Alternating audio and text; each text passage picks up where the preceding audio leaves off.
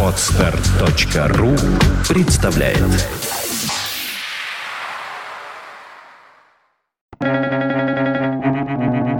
Свободное радио Компьюлента Столкнувшись с оппозицией, даже в лице собственного мужа или детей, стремитесь преодолеть ее путем аргументов, без ссылок на свой авторитет. Потому что победа, зависящая от авторитета, то бишь власти, недействительна и иллюзорна. Бертран Рассел.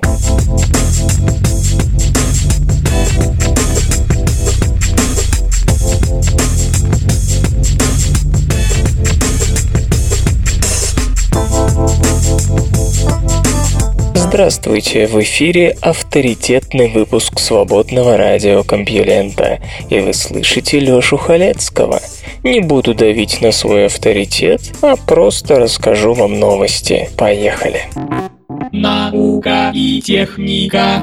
Управление роботизированным протезом силой мысли. Взята новая высота.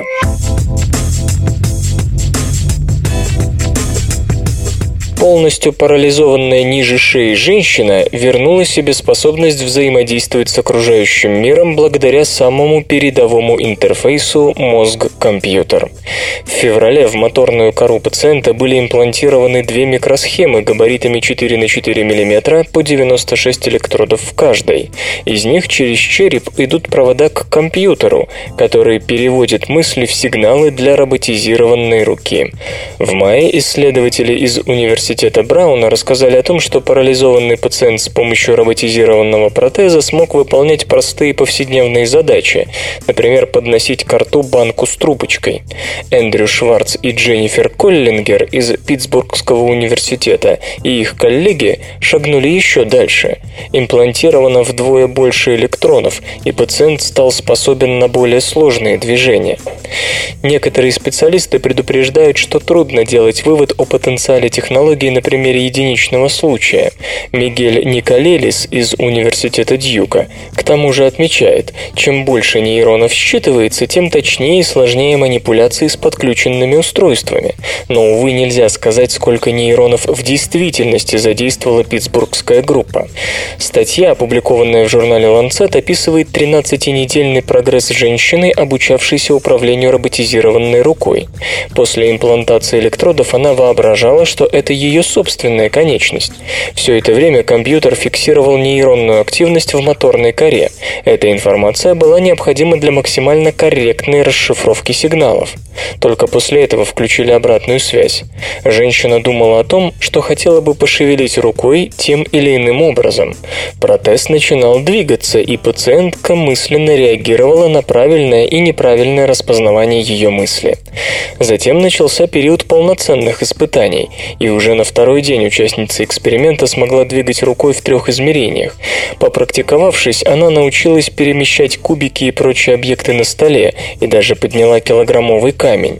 Исследователи отправились писать статью, но женщина продолжала работать. Господин Шварц отмечает, что недавно она смогла взять кусочек шоколада и отправить его в рот. Протез, разработанный по договору с Управлением перспективными исследованиями Министерства обороны США, снабжен 17 двигателями и 26 суставами. Его авторы не исключают, что это самая сложная искусственная конечность в мире. Руководитель группы разработчиков Майкл Маклафлин из Университета Джонса Хопкинса, проект Modular Prosthetic Limb, обещает, что в будущем его питтсбургские партнеры попытаются применить более сотни датчиков, которыми обладает рука. Они способны воспринимать вибрацию, давление, температуру и так далее. Группа также работает над созданием беспроводной версии, чтобы из головы не торчали провода. Итоги 2012 по версии журнала Physics World. Важнейшим физическим открытием уходящего года ежемесячник Physics World назвал обнаружение частицы, похожей на бозон Хиггса, коллаборациями Atlas и CMS на Большом адронном коллайдере. В июле физика пережила такую нечастую неделю славы. Телевизионщики и прочие журналисты со всего мира оккупировали Женевскую лабораторию, где на довольно скромном семинаре ученые осторожно объявили о том, что полученный ими сигнал очень похож на то, чего стоило бы ждать от хиггсовской частицы. Разумеется, редакция Physics World сделала этот очевидный выбор вовсе не из-за того, что об этом событии знают, кажутся все. Дело в том, что открытие бозона Хиггса, предсказанного почти полвека назад, завершает экспериментальное подтверждение стандартной модели. Вот почему это важнейший прорыв в физике 21 века. Бозон Хиггса и одноименное поле позволяют объяснить, как сразу после Большого взрыва оказалась нарушена электрослабая симметрия, после чего элементарные частицы приобрели массу. Главной загадкой оставалась масса бозона. Стандартная модель не может ее предсказать. Два БАК-эксперимента независимо друг от друга обнаружили частицу с массой около 125 гигаэлектрон-вольт в секунду в квадрате. Принципиально важно, что обе группы заявляют об уровне достоверности со значением 5. Это тот статистический порог, после которого об открытии элементарной частицы можно говорить не краснее. Physic World отмечает еще и то, что коллаборации Atlas и CMS сами по себе заслуживают награды, ибо в истории физики еще не было столь масштабных экспериментов, в которых были бы задействованы тысячи человек и которые продолжались бы два десятилетия.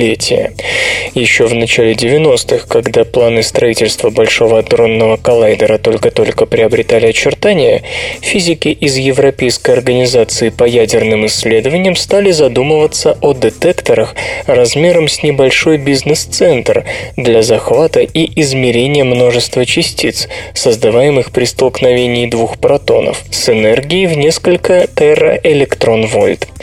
Некоторые специалисты сосредоточились на решении задачи хранения и распространения огромного количества данных среди физиков всего мира.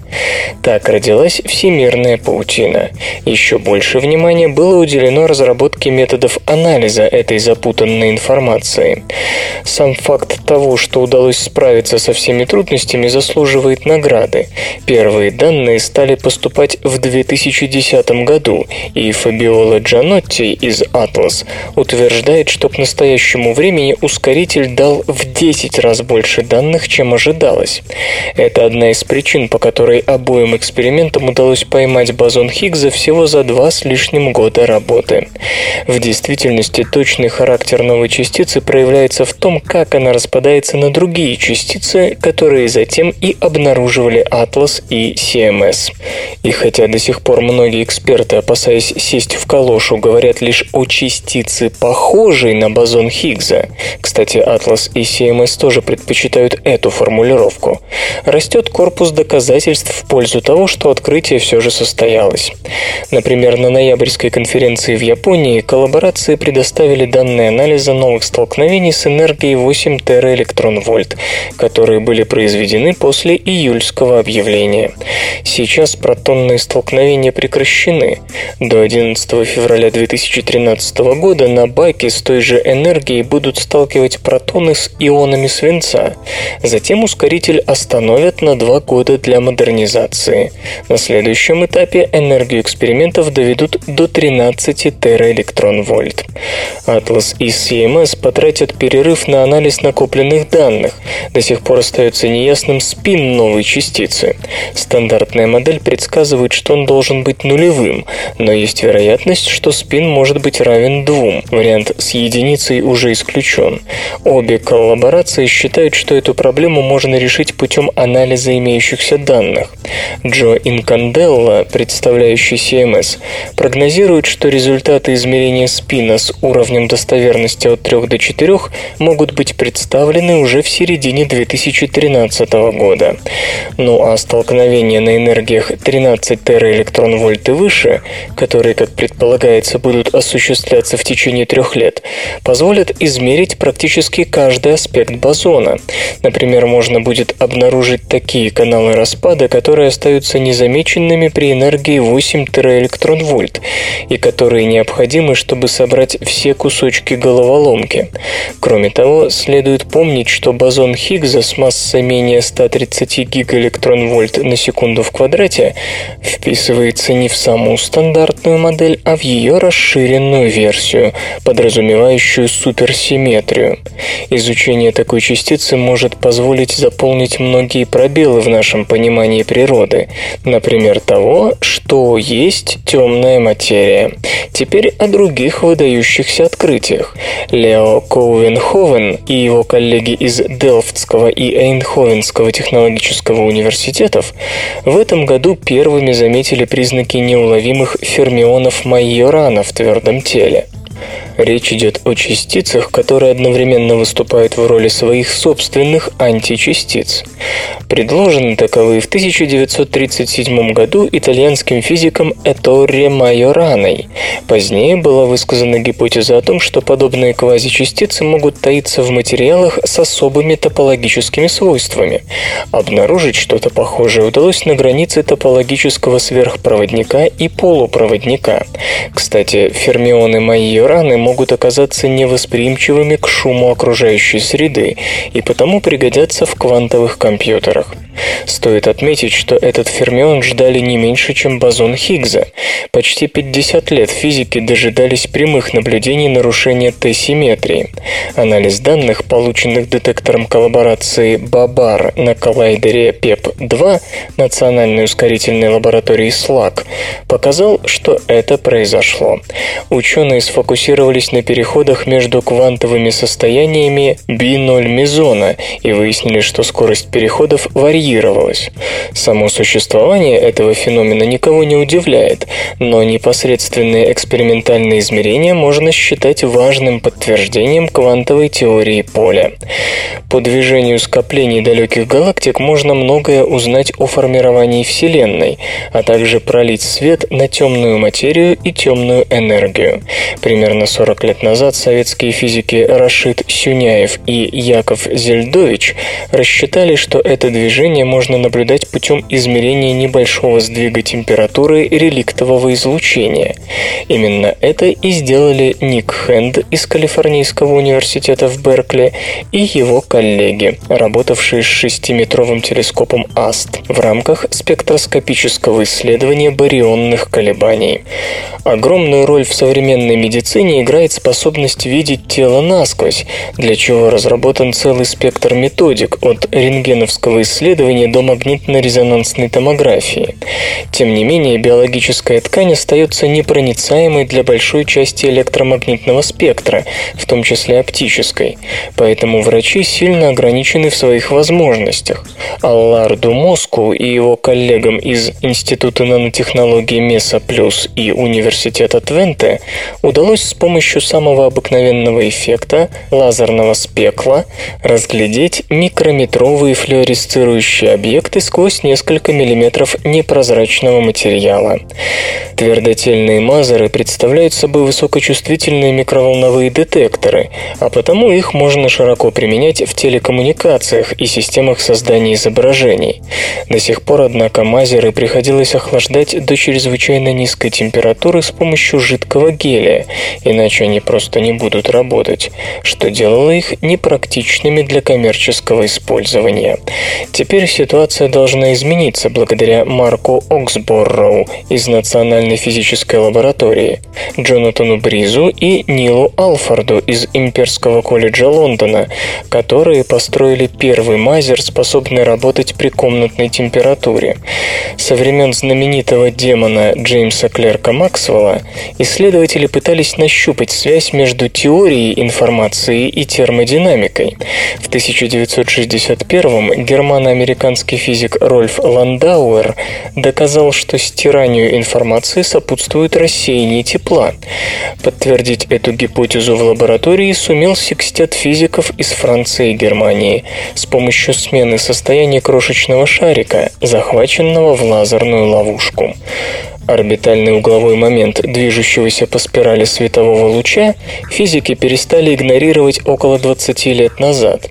Сегодня ученые мечтают о новом применении скрученного света. Среди них Антон Цайлингер, Роберт Фиклер и их коллеги из Венского университета, которым удалось запутать фотоны с орбитальным квантовым числом вплоть до 300, что в 10 с лишним раз больше предыдущего рекорда. Это пригодится не только в квантовых компьютерах, но и для запутывания макроскопических объектов, а также в дистанционном зондировании. Если вам захочется отправить сообщение на другой конец Вселенной или хотя бы на подводную лодку, вашими лучшими друзьями станут нейтрино. Послание доберется обязательно, потому что эти субатомные частицы могут запросто пройти без изменений сквозь свинец толщиной в тысячу световых лет. Проблема, однако, в том, как зашифровать и обнаружить сигнал, передаваемый посредством частиц, которые реагируют очень редко. Группе физиков под руководством Дэниела Стенсила из Университета Северной Каролины, работавшей с нейтринным лучом НУМИ, Национальной ускорительной лаборатории имени Ферми, и детектором Минерва, удалось передать информацию более чем на километр, хотя скорость передачи была невелика. Сообщения приняли почти без ошибок, они составляли 1%, что подтверждает принципиальную возможность связи на основе нейтрино. Мобильные телефоны имеют обыкновение разряжаться в самый неподходящий момент. Вместо того, чтобы искать зарядное устройство и розетку, намного удобнее было бы воспользоваться изобретением Джун Линь Вана и его коллег из Технологического института штата Джорджия, которое добывает энергию из ходьбы и прочих движений и, конечно, запасает ее. Концепция ни в коем случае не нова, просто впервые удалось научиться преобразовывать механическую энергию непосредственно в химическую потенциальную, минуя стадию электрической энергии. Сверхновая обманщица, кажется, снова обвела ученых вокруг пальца.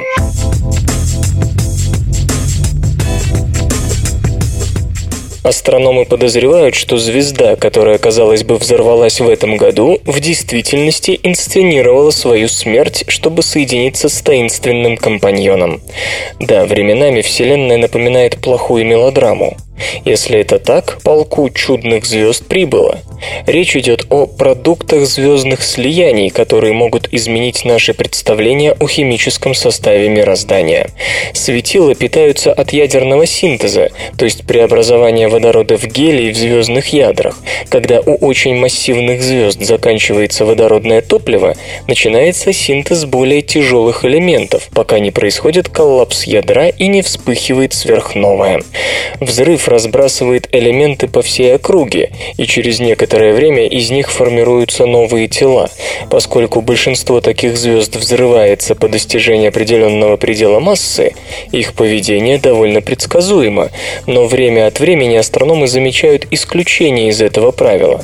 Так было и в случае с SN 2009-IP, которая вспыхнула и на три года погасла, а в сентябре сего года вроде бы бабахнула по-настоящему. Однако Ноам Сокер из Техниона, Израильского технологического института, указывает на то, что тут есть одна проблема. На основе наблюдений специалист рассчитал, что SN 2009-IP произвела менее 10% кинетической энергии по сравнению с типичными взрывающимися звездами. Поэтому он и Амид Каши из Университета штата Невада считают, что к взрыву больше отношения имеет V838 единиц единорога, другая переменная звезда, которая сейчас считается результатом слияния. По их мнению, вспышки SN 2009 IP вызваны тем, что две большие звезды задели друг друга. В сентябре они объединились и создали новое светило, масса которого в 100-120 раз превышает солнечную. Комментируя исследование, господин Нелеман из Университета Неймегена, Нидерланды, отмечает чрезвычайное раз разнообразие странных, приходящих объектов в небе, то есть сотен мимолетных вспышек, регистрируемых каждый год. Не могут все они быть сверхновыми, поскольку имеют очень разную продолжительность и яркость.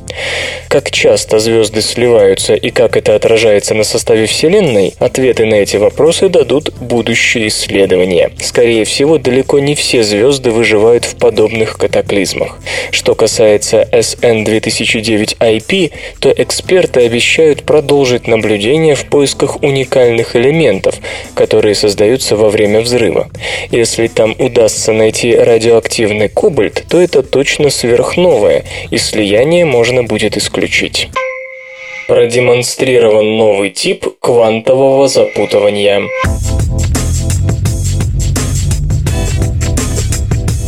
Квантовая запутанность – один из центральных принципов квантовой физики. Если коротко, то так называемый ЭПР-парадокс, парадокс Эйнштейна-Подольского-Розена, гласит, что при наличии двух частиц, имеющих общее происхождение, связанные частицы, любое взаимодействие на одну из них отразится на другой в тот же самый момент вне зависимости от разделяющего их расстояния. Или более строго, можно измерить состояние одной частицы и по нему предсказать состояние другой, над которой измерение еще не производилось. Видимо, посчитав описанный выше ЭПР-парадокс недостаточно сложным для осознания, ученые из Калгарийского университета и Института квантовых компьютерных вычислений, оба Канада, экспериментально продемонстрировали квантовое запутывание трех частиц.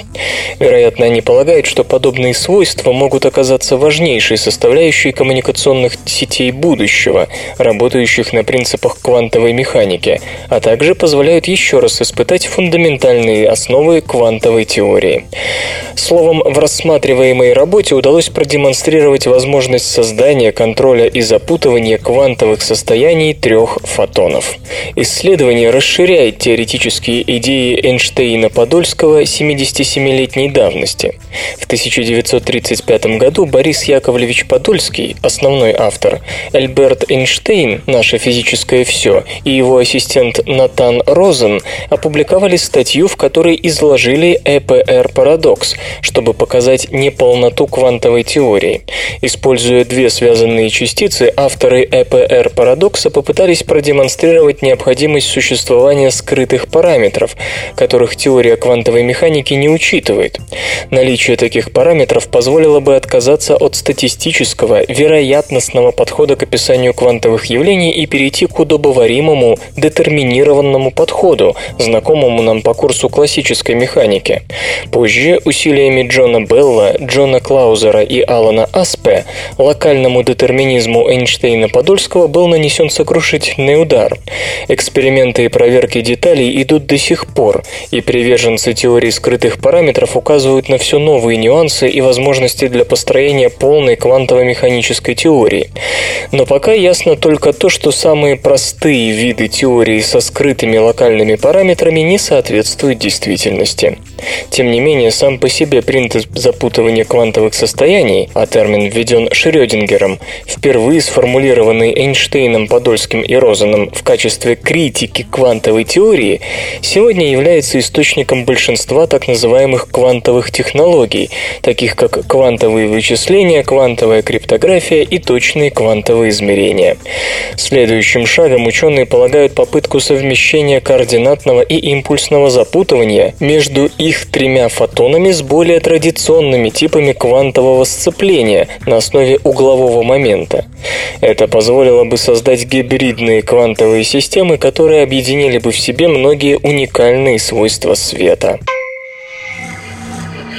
Эти забавные ученые Весной 1962 года произошло событие на несколько лет, сделавшее физиков МГУ бесспорными лидерами в перманентном соревновании с химиками. Приехавший в СССР Нильс Бор выступил с речью на ступенях физфака перед студентами-физиками, проигнорировав студентов-химиков – В результате возликовавшие физики учредили День физика, ежегодно отмечавшийся в мае месяце на ступенях их факультета между памятниками Лебедеву и Столетову. А химики лишь в 1967 году стали отмечать свой день между памятниками Менделееву и Бутлерову. Но однажды утерли нос соседям, устроив грандиозный фейерверк, из-за чего к химфаку приехали четыре пожарные команды, хотя никакого пожара не произошло. На такое физики не могли ничем ответить из-за незнания химии. Не взрывать же под памятником Ломоносову атомную бомбу.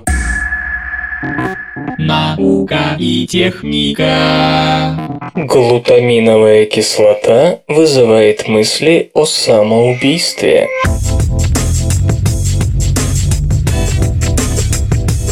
Из Мичиганского университета сообщают, что желание покончить с жизнью может быть связано с повышенным уровнем в мозгу нейромедиатора глутамата. Известно, что работа глутамата зависит от присутствия хинолиновой кислоты. Она побуждает клетки интенсивнее использовать этот нейромедиатор. Чем ее больше, тем интенсивнее по нейронным цепям бегут глутаматные импульсы. Исследователи проверяли уровень хинолиновой кислоты кислоты в спинномозговой жидкости у сотни пациентов, две трети которых попали на больничную койку после неудавшейся попытки самоубийства. В статье авторы пишут, что уровень хинилиновой кислоты а значит и активность глутаматных импульсов, полностью совпадал с суицидальностью. То есть у неудавшихся самоубийц уровень хинолиновой кислоты был выше в среднем в два раза. А кроме того, чем больше ее было, тем более тягостные мысли обуревали человека. Спустя 6 месяцев ученые повторно исследовали тех же людей, и у тех, у кого мысли о самоубийстве исчезли, уменьшился и уровень упомянутой кислоты. В свете этих данных можно понять, почему воспаление в нервной ткани часто называют ведущим фактором в статистике самоубийств. Повышается содержание хинолиновой кислоты. Возможно, если бы в распоряжении психиатров и психоневрологов были эффективные блокаторы глутамина или его рецепторов, это позволило бы спасти множество жизней. Нужным эффектом, кстати говоря, обладает наркотик кетамин, но его широкое использование по понятным причинам невозможно, уж слишком выдающиеся у него побочные эффекты, так что перед исследователями теперь стоит четкая практическая задача – создать препарат, который мог бы снижать уровень глутаминовой кислоты в мозгу и тем самым предотвращать развитие суицидальных настроений. То-то начинает продажи лейки для душа, экономящей воду.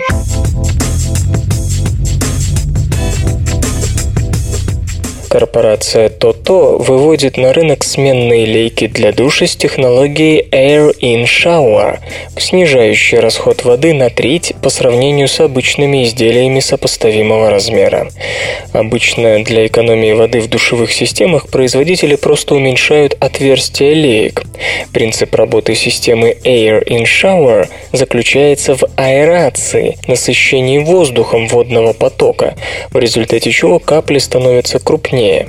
Это, как утверждается, позволяет на 35% снизить расход воды, сохранив ощущение от купания под отличным душем то то подсчитала, что для семьи из четырех человек использование душевых леек с системой Air in Shower позволяет экономить до 180 долларов в год на оплате коммунальных услуг.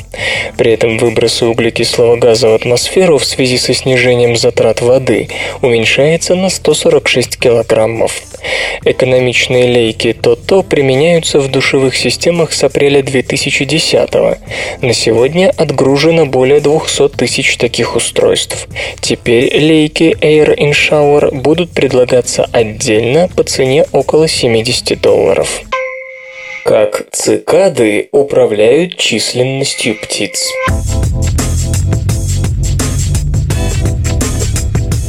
Большую часть жизни цикады проводят в виде личинок, роющих норы в земле. Когда приходит время, личинки выходят на поверхность и превращаются в стрекочущих крылатых особей. При этом биологические часы, управляющие превращением цигат, устроены довольно необычно. Личинки выходят на свет каждые 13 или 17 лет. Столь странный и длинный жизненный цикл замечен давно, еще в 17 веке, но до сих пор удовлетворительных объяснений этому не было. Экологи из Корнеллского университета выдвинули интересную гипотезу, полагая, что с помощью своего жизненного цикла цикады управляют динамикой популяции птиц, которые ими питаются. И тут можно сразу предположить, что выход личинок на поверхность совпадает с пиком численности птиц, то есть с самым что ни на есть общим и банальным экологическим законом. Но в том-то и дело, что, как пишут исследователи в журнале American Naturalist, метаморфоз цикад приходится на минимум численности птиц. В прошлом уже проводились исследования, которые показали, что птицы могут истребить всю популяцию цикад, если те появятся над землей не в свое время. Чтобы точнее узнать, как связаны популяционные часы птиц и цикад, ученые использовали данные по динамике птичьих популяций, собранные на протяжении последних 50 лет. Экологов интересовали прежде всего те виды, которые питают к цикадам особую склонность, вроде американских желтоклювых кукушек, воробьев или красноголовых дятлов. Оказалось, что в момент выхода цикад численность всех этих птиц достигает минимума, затем поднимается и снова начинает снижаться. Это выглядит так, будто цикады специально ждут подходящей ситуации, когда хищники будут терроризировать их меньше всего. Но может ли однократный выход цикад приводить к такому долгому эху, которое длится более 10 лет? Исследователи утверждают, что может. По их словам, на цикад приходится весьма значительная доля биомассы, и она вдруг оказывается, так сказать, в свободном доступе. Последствия вброса цикад в пищевую цепь можно наблюдать еще довольно долго, хотя сами экологи признают, что тут необходимы дополнительные эксперименты, чтобы подтвердить эту гипотезу. И точно так же дополнительные исследования нужны для того, чтобы ответить на другой вопрос. Почему 13 и 17 лет? Откуда у них такая тяга к простым числам? Как птицам удается столь точно уменьшить свою численность именно на 13 или 17 год после появления цикад? И как цикады понимают, что вот на этот 13 год выходить еще не время, а потому нужно подождать еще 4 года? Вряд ли тут действуют какие-то мистико-нумерологические законы, но биологам все равно придется поломать голову. Музычный перапынок.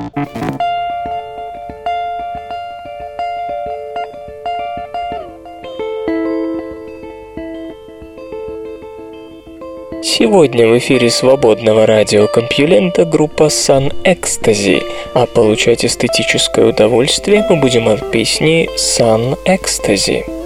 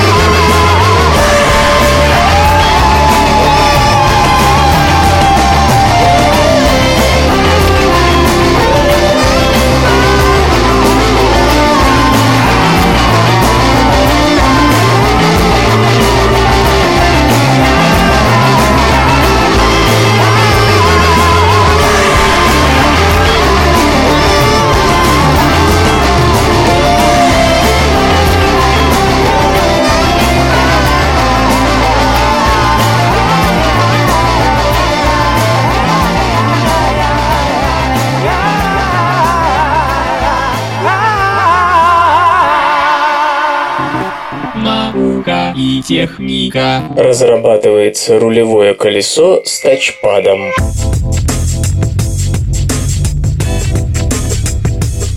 Специалисты исследовательской лаборатории Intel в Хиллсборо, Орегон, США, разрабатывают рулевое колесо, которое, как ожидается, позволит повысить безопасность дорожного движения.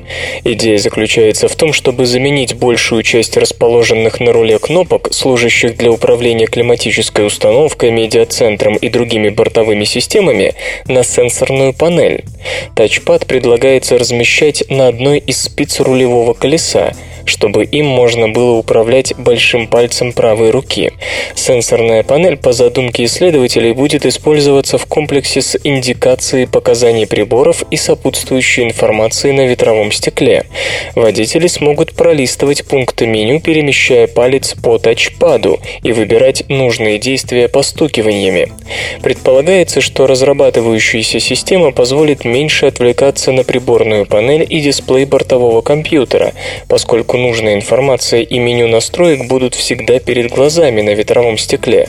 Это поможет снизить вероятность дорожно-транспортного происшествия. Исследователи уже изучают возможность внедрения концепции с производителями автомобильного оборудования. Но когда именно разработка сможет попасть на рынок, пока не сообщается. Как получить биотопливо из дерева?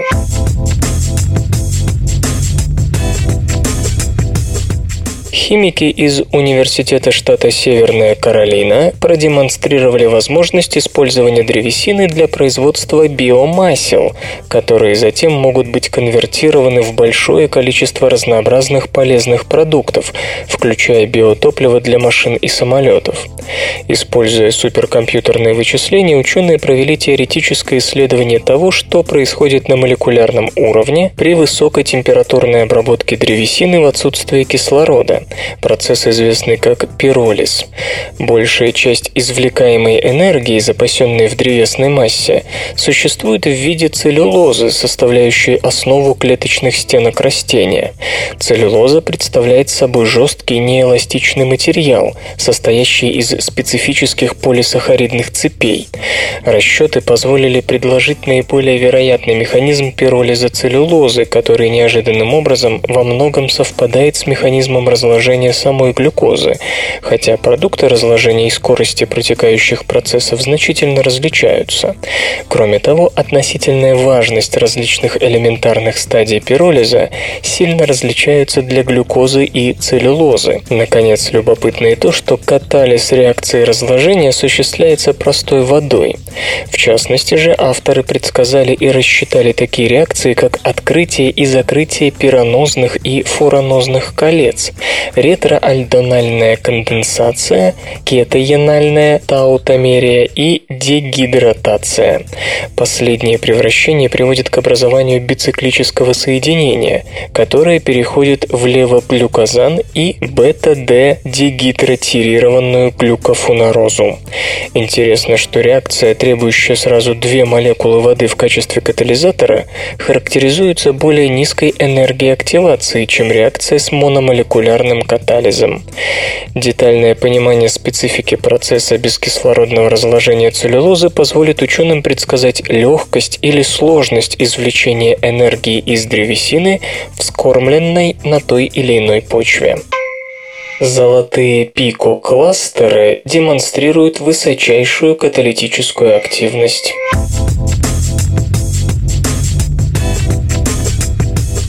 Интерес к использованию золота в качестве катализатора впервые появился лет 25 назад, когда химики вдруг осознали, что золото золоту рознь, и его наноразмерные частицы способны катализировать окисление моноксида углерода лучше любого другого известного на тот момент вещества. С тех пор золотые катализаторы стали широко использоваться в некоторых химических превращениях, таких как образование азосоединений, применяющихся в качестве красителей носителей в кожевенной промышленности и текстильщиками, а также при получении промежуточных соединений в индустриальном синтезе полиуретанов. Но в целом промышленность так и не повернулась лицом к золотым катализаторам. Возможно, благодаря усилиям ученых из Политехнического университета Валенсии, Испания, ситуация вскоре изменится. Им удалось показать, что золото может быть по-настоящему высокоэффективным катализатором, даже присутствуя в реакционной среде в очень малых количествах, но только если этот металл используется в растворе в форме субнаноразмерных кластеров. Испанские химики сфокусировались на проведении реакции гидратации алкинов.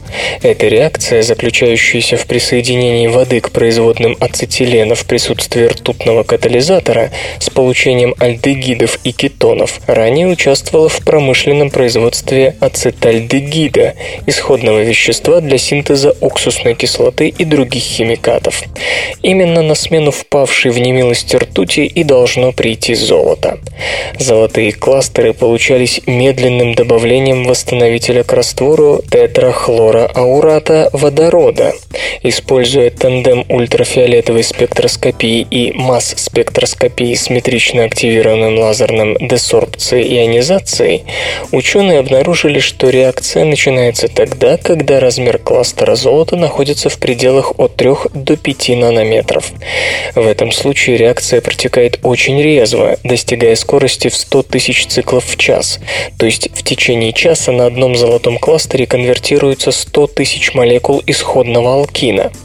Для того, чтобы лучше оценить достижения испанцев и их подопечных, субнаномикронных кластеров золота, замечу, что достигнутая частота циклов на 5 порядков величины превосходит лучшие предыдущие достижения золотых катализаторов. Реакция на золотых субнанокластерах протекает при комнатной температуре, что очень важно для промышленного применения. Кроме того, обращаю ваше внимание на то, что в случае субнанокластеров золота в ход идут экстремально малые количество катализаторов. Для сравнения, обычная загрузка традиционных катализаторов на основе благородных металлов составляет 5 мольных процентов. Интернет и связь. Пользователи Twitter смогут загружать архив своих сообщений.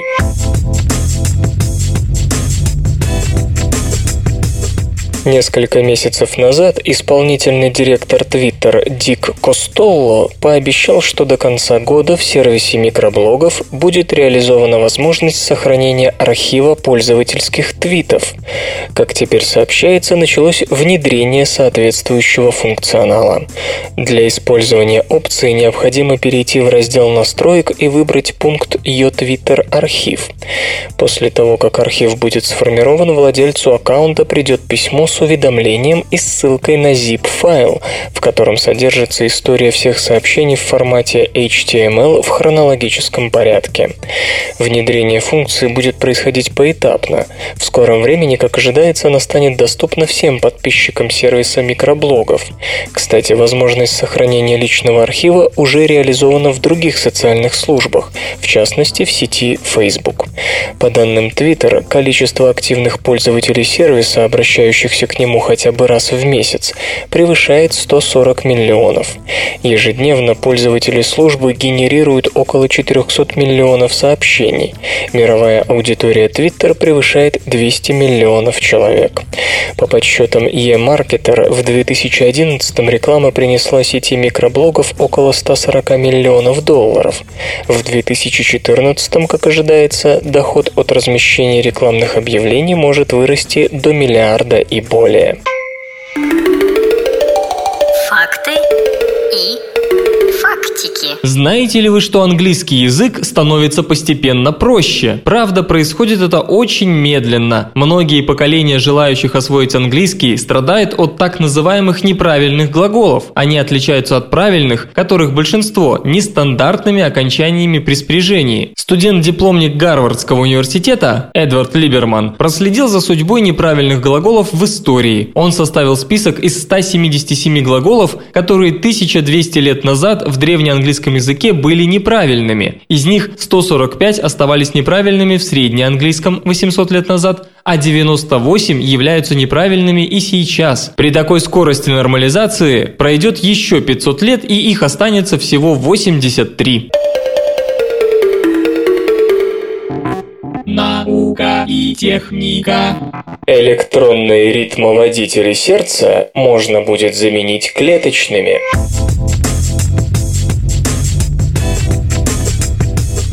Как известно, в сердце есть своя автономная система, посылающая электрический импульс мышечным клеткам и побуждающая их сокращаться. Число клеток, отвечающих за сократительный ритм, невелико, всего около 10 тысяч, а вообще сердце состоит примерно из миллиардов клеток. Возраст и болезни нарушают функционирование проводящих клеток, из-за чего сердце бьется быстрее или медленнее, чем нужно. Развивается аритмия, органы и ткани перестают получать кровь в необходимом количестве. Исследователи из медицинского центра Седерс-Синай предложили новый способ поддержания проводящей системы в рабочем состоянии. Для этого, как они пишут, нужно всего лишь превратить обычные клетки сердца в ритмоподдерживающие, а сделать это можно с помощью гена TBX18. Названный ген активен в формирующемся сердце, когда в нем устанавливается оказывается эта самая проводящая система. Исследователи вводили TBX-18 в сердце морским свинкам с помощью модифицированного вируса курьера. Спустя какое-то время те клетки, которые получили TBX-18, становились меньше и приобретали веретенообразную форму, характерную для проводящих клеток сердца. А у пяти из восьми животных сердце стало подчиняться ритмическим сигналам, поступающим из новых переродившихся клеток. Такой способ сохранения сердечного ритма, безусловно, более удобен, чем существующие сейчас ритмоводители-имплантаты. Клетки, понятно, не требуют батареек и вообще более естественны для сердца, чем электронное устройство. Но прежде необходимо усовершенствовать эту технику так, чтобы она давала предсказуемый и высокий результат. Ген должен попадать именно в те клетки, для которых он предназначен, и клетки должны превращаться в проводящие случае со стопроцентной или почти со стопроцентной вероятностью. Как измерить pH среды внутри живых клеток?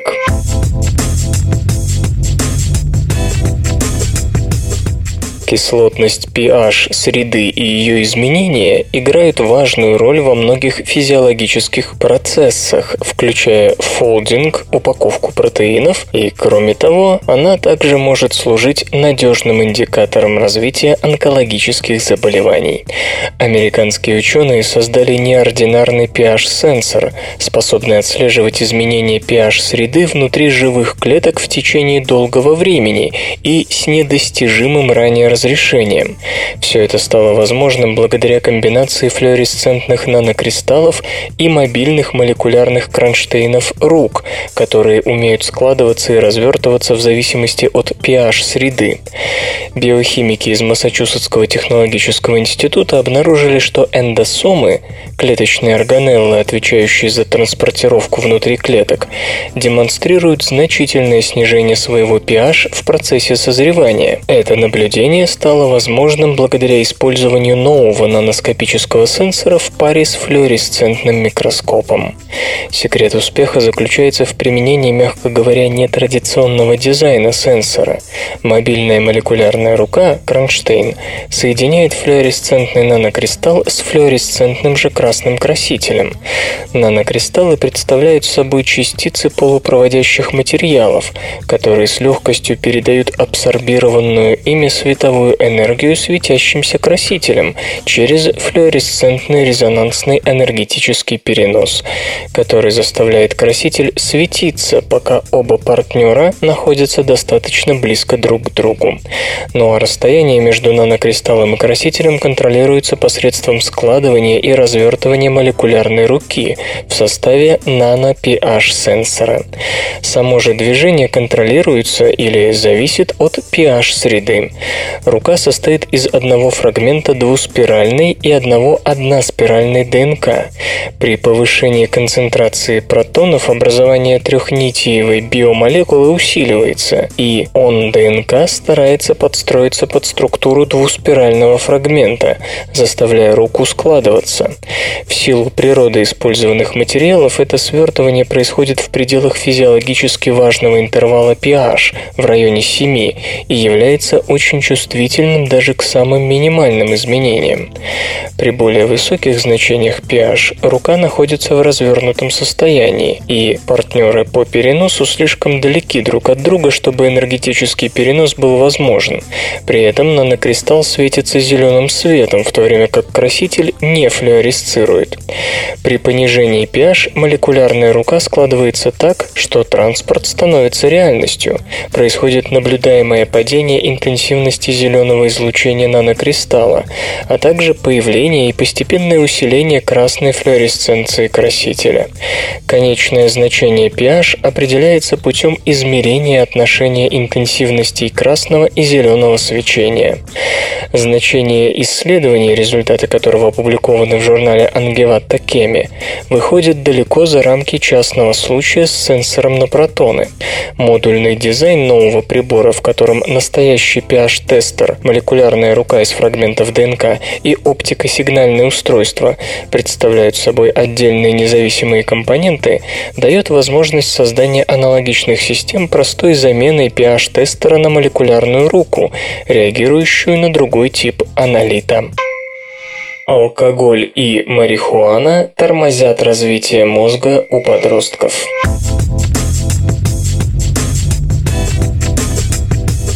Употребление алкоголя и марихуаны в подростковом возрасте плохо сказывается на состоянии проводящей системы мозга. Об этом в журнале «Алкоголизм. Clinical and Experimental Research» сообщают исследователи из Калифорнийского университета в Сан-Диего. Мозг у подростков незрелый, а потому особенно чувствителен к влиянию самых разных факторов. Чтобы проверить, как на него будут влиять упомянутые вещества, исследователи в течение течение полутора лет наблюдали почти за сотней юношей и девушек от 16 до 20 лет. Примерно половина из них регулярно употребляла и спиртное, и травку. Остальные же баловались тем и другим по минимуму или не употребляли вовсе. Мозг подопытных периодически сканировался с помощью диффузионной МРТ. Всего на каждого человека приходилось около 180 снимков. Кроме того, проводились токсикологические анализы. Ученые Ученые также спрашивали у самих ребят, как часто они употребляют. В результате оказалось, что у тех, кто регулярно выпивал и покуривал, в мозгу замедлилось формирование белого вещества. Его формируют пучки аксонов, с помощью которых разные зоны мозга общаются, передавая информацию. Если эти аксонные шины не слишком функциональны, мозг работает нескоординированно, что в частности может сказаться на поведении, например, в виде плохого самоконтроля контроля. Разумеется, все испытуемые изначально различались по степени развития белого вещества в мозгу.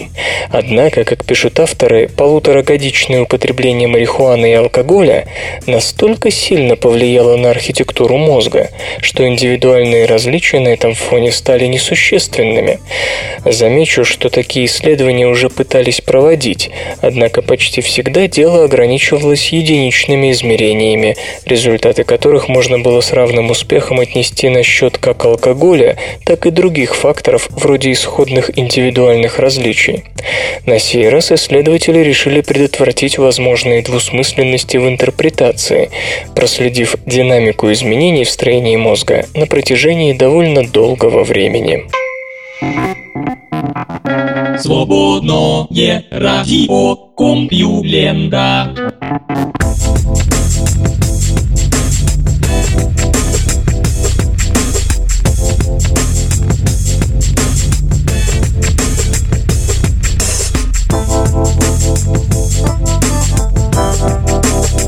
Авторитетный выпуск СРК подошел к концу. Загляните на сайт compulenta.ru, там новостей еще больше. Ну а меня, Лешу Халецкого, вы обязательно услышите завтра. Обещаю и держите себя в руках. Свободное радио Компьюлента. Скачать другие выпуски подкаста вы можете на podster.ru